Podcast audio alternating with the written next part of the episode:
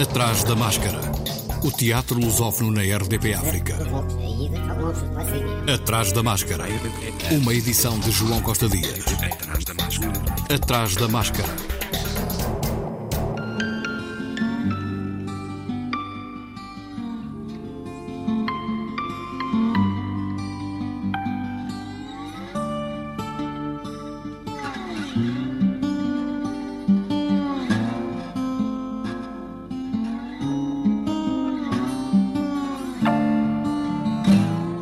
Companhia de Teatro Flá do Flá está a realizar até dia 23 na Praia a sexta edição do Festival de Teatro do Atlântico, Tearte, sob o lema Contramar e Vento, envolvendo nove espetáculos, sendo seis estreias. O festival decorre na cidade da Praia e vai contar com grupos teatrais em representação de Cabo Verde, Angola, Brasil, Marrocos e Portugal, sendo que, para além das obras cênicas, a oportunidade vai ser aproveitada para a realização de oficinas de teatro no Palácio da Cultura Ildo Lobo e na Cidade Velha. As oficinas vão abarcar temas como corpo e improvisação, comunicação e expressão, dramatização e escrita dramatúrgica. O festival teve início ontem no Centro Cultural Português da Praia com a estreia de Inquieta Revolução prémio da terceira edição do Concurso Nacional de Dramaturgia, promovido pelo CCP em Cabo Verde, entre as estreias, destaca-se ainda a peça de teatro Feiticeira de Língua, Feiticeira de Língua, do dramaturgo Ano Novo. O evento conta ainda com a apresentação do livro Inquieta Revolução, que vai estar a cargo de João Paulo Brito, hoje no Centro Cultural Português. A novidade deste ano é que o evento conseguiu integrar na programação espetáculos para bebés e adolescentes, para além de espetáculos para crianças, jovens e adultos, como tem ocorrido em edições anteriores. Os espetáculos vão ser apresentados nos auditórios do CCP da Praia, Jorge Barbosa e Palácio da Cultura, Ildo Lobo.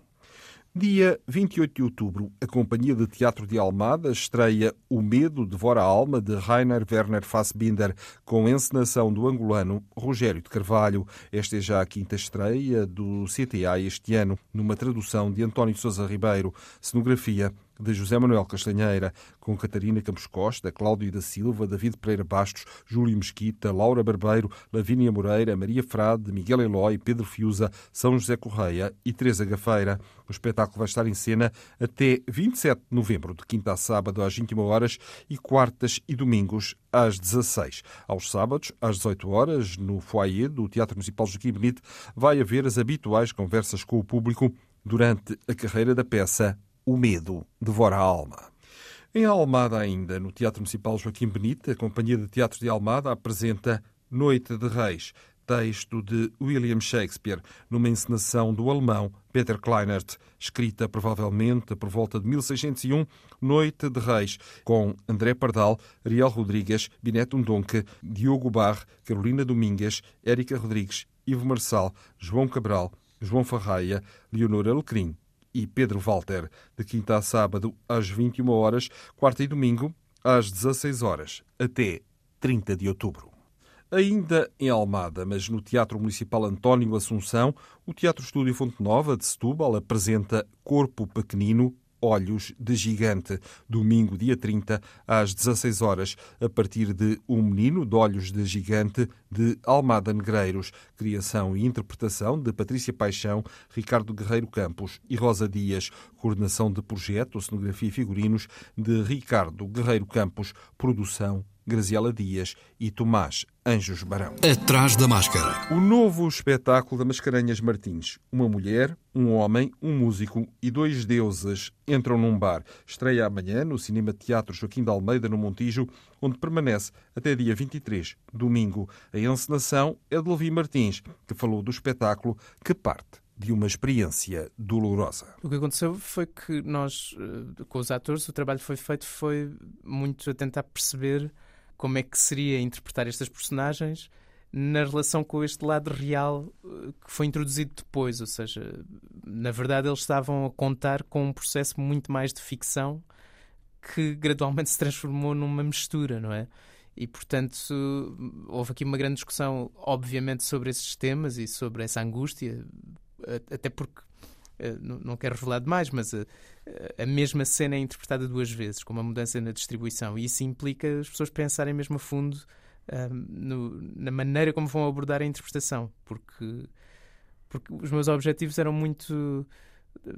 Isto não é um espetáculo de ficção típico, não é, não é bem uma história que é contada de uma forma linear. Portanto, a minha ideia era mais que, que os atores tentassem transmitir al, algumas sensações relacionadas com este, com este mal-estar e, e, esta angústia nas, nas, diferentes maneiras de interpretar aquelas personagens. E que gradualmente isso no espetáculo fosse levando a um, um sítio de maior desespero ou de, ou de maior tentativa de, de, nos libertarmos da angústia. E, portanto, foi um trabalho bastante diferente do, do que costumamos fazer. Ou seja, não, não, não abordei muito normalmente há bastante trabalho de mesa ou há algum trabalho de mesa. Desta vez, por exemplo, o que eu propus aos atores foi começarmos logo a, fazer. Eh, ou seja, mesmo com o papel na mão, começarmos a, a fazer o espetáculo quase de uma ponta à outra, a tentar ligar tudo para haver um tom, uma tonalidade que inundasse todo o percurso. Porque me pareceu isso mais importante neste momento do que propriamente uma compreensão muito racional, intelectual do, do que se estava a fazer. Mas este é um espetáculo de angústia? Sem dúvida, eu acho que é um espetáculo que reflete o, sobretudo o ano, este, este ano que passou, que para nós foi muito complicado e teve muitas, muitas questões com que foi necessário lidar, não só pessoais, perda de familiares, uh, lutas políticas até, porque a certa altura durante o ano também houve um, um ataque que nos foi desferido pela, pela, direita local, pela oposição, a questionar a nossa relação com a Câmara Municipal, a questionar o financiamento público, a questionar uma série de coisas. Para além do trabalho excessivo, eu, eu tive um, uns problemas, tive um esgotamento, tive de parar mesmo, começar a fazer terapia. Portanto, todas estas coisas, de alguma forma, forma foram vertidas para o espetáculo. Foi essa a minha opção. Foi não, não, não estar a fingir que não tinha passado nada, pelo contrário, assumir que isto era o resultado de um ano particularmente difícil, desafiante, e tentar expressar isso de alguma forma e partilhar com as pessoas, de, pronto, sendo honesto e, e, correndo esse risco de até de as pessoas rejeitarem ou não quererem ver este tipo de, de exposição, mas não, não vi outra maneira que não abordar diretamente o assunto. A nível de trabalho cenográfico, figurinos, quais são as opções que tiveste para fazer este espetáculo? Na realidade, tanto num caso como no outro, uh, as propostas vieram muito das pessoas que faziam parte da equipa e que, e que, na verdade, já faziam parte da equipa antes de eu começar a dirigir o espetáculo. Portanto, no, no caso do espaço cênico e da luz, foi, é o Adelino Lourenço. Uh, que, que, ao exemplo do que tem feito connosco nos últimos anos, uh, foi ele que propôs uma hipótese é? nesse diálogo com aquilo que eu pedi, que era toda a gente estar no mesmo espaço, a ver esse ambiente de bar um bocadinho mais sombrio, com mais escuridão, e, esse, e a proposta dele foi muito nesse sentido. Uh, na relação com um lado também um bocadinho onírico e surreal, porque, porque isto também tem a ver um bocadinho com o subconsciente e com os sonhos, e, e, portanto a proposta é mesmo dele. E a Ana Simão, no guarda-roupa, tam, também propôs algumas coisas um bocadinho menos lineares ou com, com, alguma ousadia maior por parte dela para tentar ganhar em termos de expressividade e de, desse tom, o tom geral do espetáculo. Ou seja, todos esses elementos eu acho que contribuem, até do ponto de vista das cores que foram escolhidas, do tipo de materiais, para contribuem para essa expressão de angústia, para essa expressão de, desse, desse mal-estar. Interpretação de André Alves, André Reis, João Jacinto, Levi Martins, Nádia Fernandes e Pedro Nunes. Textos de Levi Martins, Maria Mascarenhas e Miguel Branco. Produção Levi Martins e Maria Mascarenhas no Cinema Teatro Joaquim de Almeida, no Montijo, de amanhã até sábado, às 21h30, domingo, último dia, às 16h30. Atrás da máscara. O Teatro Meridional estreia na próxima semana o espetáculo do Deslumbramento, texto de Ana Lázaro, com encenação de Miguel Seabra, que também interpreta com Bárbara Branco e Nuno Nunes, espaço cênico e figurinos de Hugo F. Matos, música original e espaço sonoro de Sérgio Delgado, desenho de luz de Miguel Seabra. Um ator acorda na cena, está perdido numa memória. A memória confunde-se, o tempo confunde-se, está perdido no seu corpo de trapezista, suspenso no fio acima do palco. Cai, encontra-se com a sua memória no momento da queda, a memória do exato momento em que viu aquela atriz. Estreia a 26 de outubro e mantém-se em cena até dia 3 de dezembro. Estreia no Teatro Aberto no próximo dia 29 O Coração de um Pugilista, de Lutz Hübner, dramaturgia de Vera Sampaio de Lemos, encenação e cenário de João Lourenço. A peça narra o encontro de dois homens de gerações diferentes que se confrontam um com o outro e com as escolhas que fizeram no passado, com Gonçalo Almeida, Joana Pialgata e Miguel Guilherme. Sai de cena já no próximo domingo, dia 23, na Comuna, a Casa de Bernarda Alba, de Federico Garcia Lorca, com elenco exclusivamente masculino, e João Mota, no papel de Bernarda Alba. É a última peça escrita por Federico Garcia Lorca exatamente dois meses antes de ter sido assassinado, em 1936, quando tinha 38 anos, durante a Guerra Civil Espanhola, considerada uma das melhores obras de Lorca. João Mota e o encenador Hugo Franco, ao Atrás da Máscara, falaram deste espetáculo e da Comuna. Teatro da Pesquisa. É verdade, estas coisas, os, os, conflitos que surgem exatamente quando nós falávamos uh, sobre isso, sobre as mulheres que fazem de homens, são homens, são mulheres, o que é que é isto tudo, não é? Esse conflito, aí eu acho que ainda está presente. Ainda está presente. A conclusão não é uma conclusão fechada, não está fechado aquilo. Como a casa da Bernarda Alba, que é fechada, é? Que, que ela diz mesmo que não entra ali durante os próximos oito anos não, nem vento entra lá dentro. Porque ela quer fazer esse luto de oito anos. Como fez o pai e o avô. Exatamente. Incrível. João, uh, fechado também ainda não está, não estão, aliás, as comemorações dos 50 anos da Comuna Teatro de Pesquisa, porque, ao que sei, há mais duas produções, mais dois espetáculos. São para ser produzidos, pelo menos, não? Três e há um livro que tem que sair então vamos falar. Eu só tinha conhecimento de Wojciech, de Buchner, e também a comédia, uma comédia de Fedor. Que comédia, que comédia é essa? É, sim, agora eram para ser duas comédias num ato. Só fazemos uma. São aquelas comédias num ato que têm um lado de, de surrealismo, porque ele é ânsia do surrealismo, e tem o lado dele do absurdo que é uma das coisas que as pessoas esquecem, que o Feidou tem o lado absurdo e tem o lado surrealista. Esse lado é, é muito interessante porque o texto, o diálogo tem, tem muita graça. Só, agora, porque ele vai ao inverosímil, está exatamente o, o absurdo.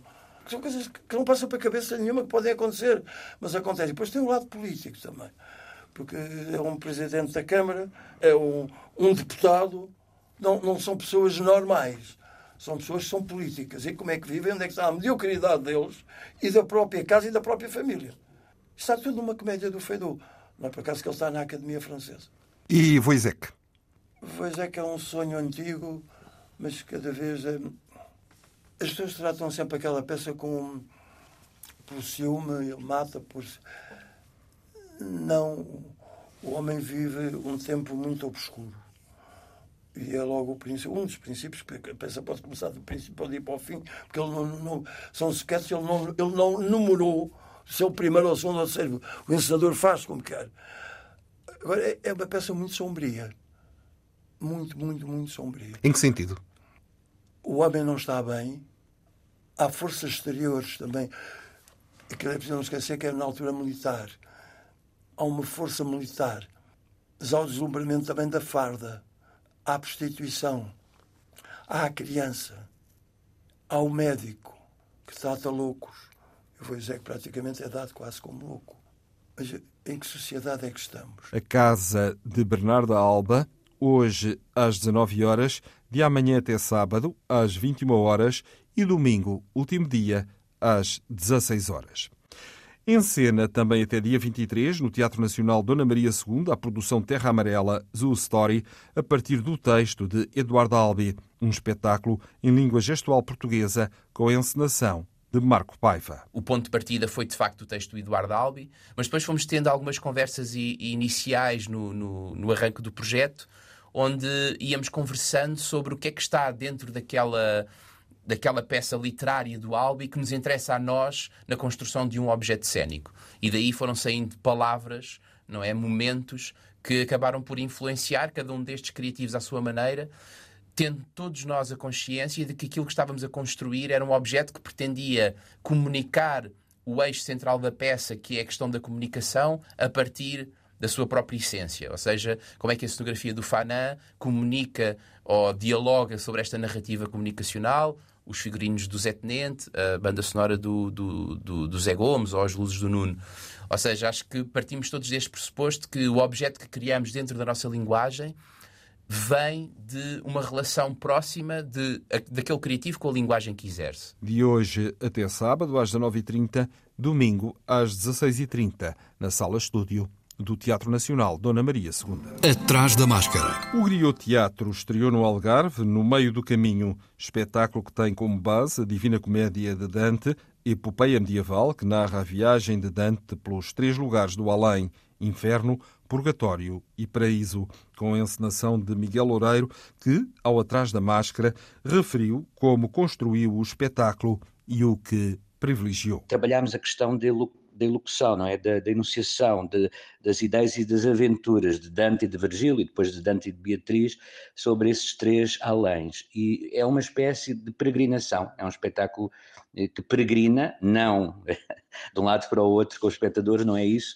mas nas, nas, nas, propostas que faz de ritmos, nas propostas que faz de ambientes, é uma peregrinação por ambientes e por ritmos e, por, e, e arrastando atrás desses ambientes e desses ritmos e dessas imagens que são criadas pelos atores, eh, as, as, linhas programáticas da própria Divina Comédia, não é? Que têm a ver com a projeção, lá está, do que nos espera depois do, desse momento mori, que é a nossa morte. Três atores estão num lugar impreciso: uma sala, um gabinete, um estúdio ou nada disto, em que vão tentando reproduzir o texto, as personagens, os mitos e os vícios de raciocínio ligados a esta obra-prima. Há um lugar no inferno chamado Malboles, todo em pedra e da cor do ferro, assim como a muralha que o cerca. Mesmo no meio do campo maldito, abre-se um poço muito largo e muito profundo. Aquele espaço que está entre o poço e a parte inferior da alta rocha é circular e o fundo é dividido em dez fossos. No Centro Cultural da Malaposta, no sábado e no domingo.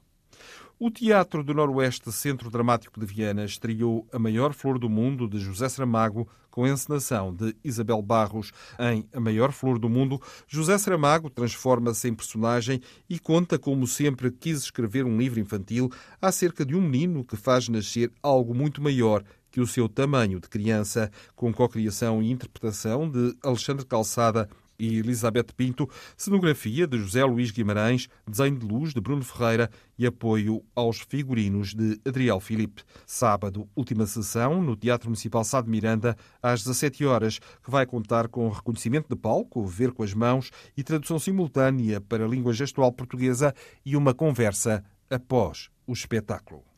Para que os ventos se levantem, uma Oresteia. Estreia amanhã no Teatro Nacional de São João, no Porto, e acrescenta um capítulo ao processo de internacionalização em curso do Teatro Nacional de São João depois de A Castro Crioula e Ensaio sobre a Cegueira, parcerias com o Ministério da Cultura de Cabo Verde e com o Teatro Nacional de Catalunha, segue-se uma Oresteia reescrita por Gurchad Chaeman, agora em parceria com o Teatro Nacional de Bordeaux, a Aquitaine. A trilogia de Ésquero canta tudo o que é essencial: a dor, a morte, a vingança, a loucura, a justiça. O dramaturgo franco-iraniano mantém as personagens e a estrutura narrativa, mas opera metamorfoses, desvios e atualizações. Troia é aqui o nome de guerra de todo o Médio Oriente, terra ainda e sempre devastada. Teatro Nacional de São João, de amanhã até 6 de novembro. Últimas sessões no Teatro do Bolhão, no Porto, do espetáculo Ninguém, texto e direção de Zafirino Mota, interpretação de António Capelo, que, com uma carreira de 45 anos de teatro, estreou o seu primeiro monólogo no Teatro do Bolhão, projeto artístico de que é um dos fundadores e diretores. Hoje e amanhã às 19 horas, sexta e sábado às 21h30, domingo, último dia, às 16 horas.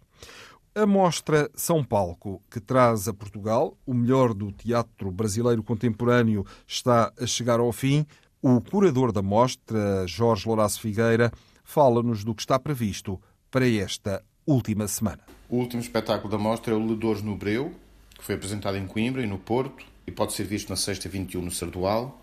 É um espetáculo a partir um, da trajetória do Paulo Freire, o pedagogo, e refletindo sobre as tentativas de alfabetização. Espetáculo que volta às imagens do Nordeste, que é esse território imaginário, em que as palavras caboclo, negro, índio são insuficientes para falar da realidade e que mostra como, no fundo, mostra a desigualdade da alfabetização no Brasil, como poderia ser em Portugal, que ainda tem 5% de analfabetos hoje em dia, são 500 mil pessoas.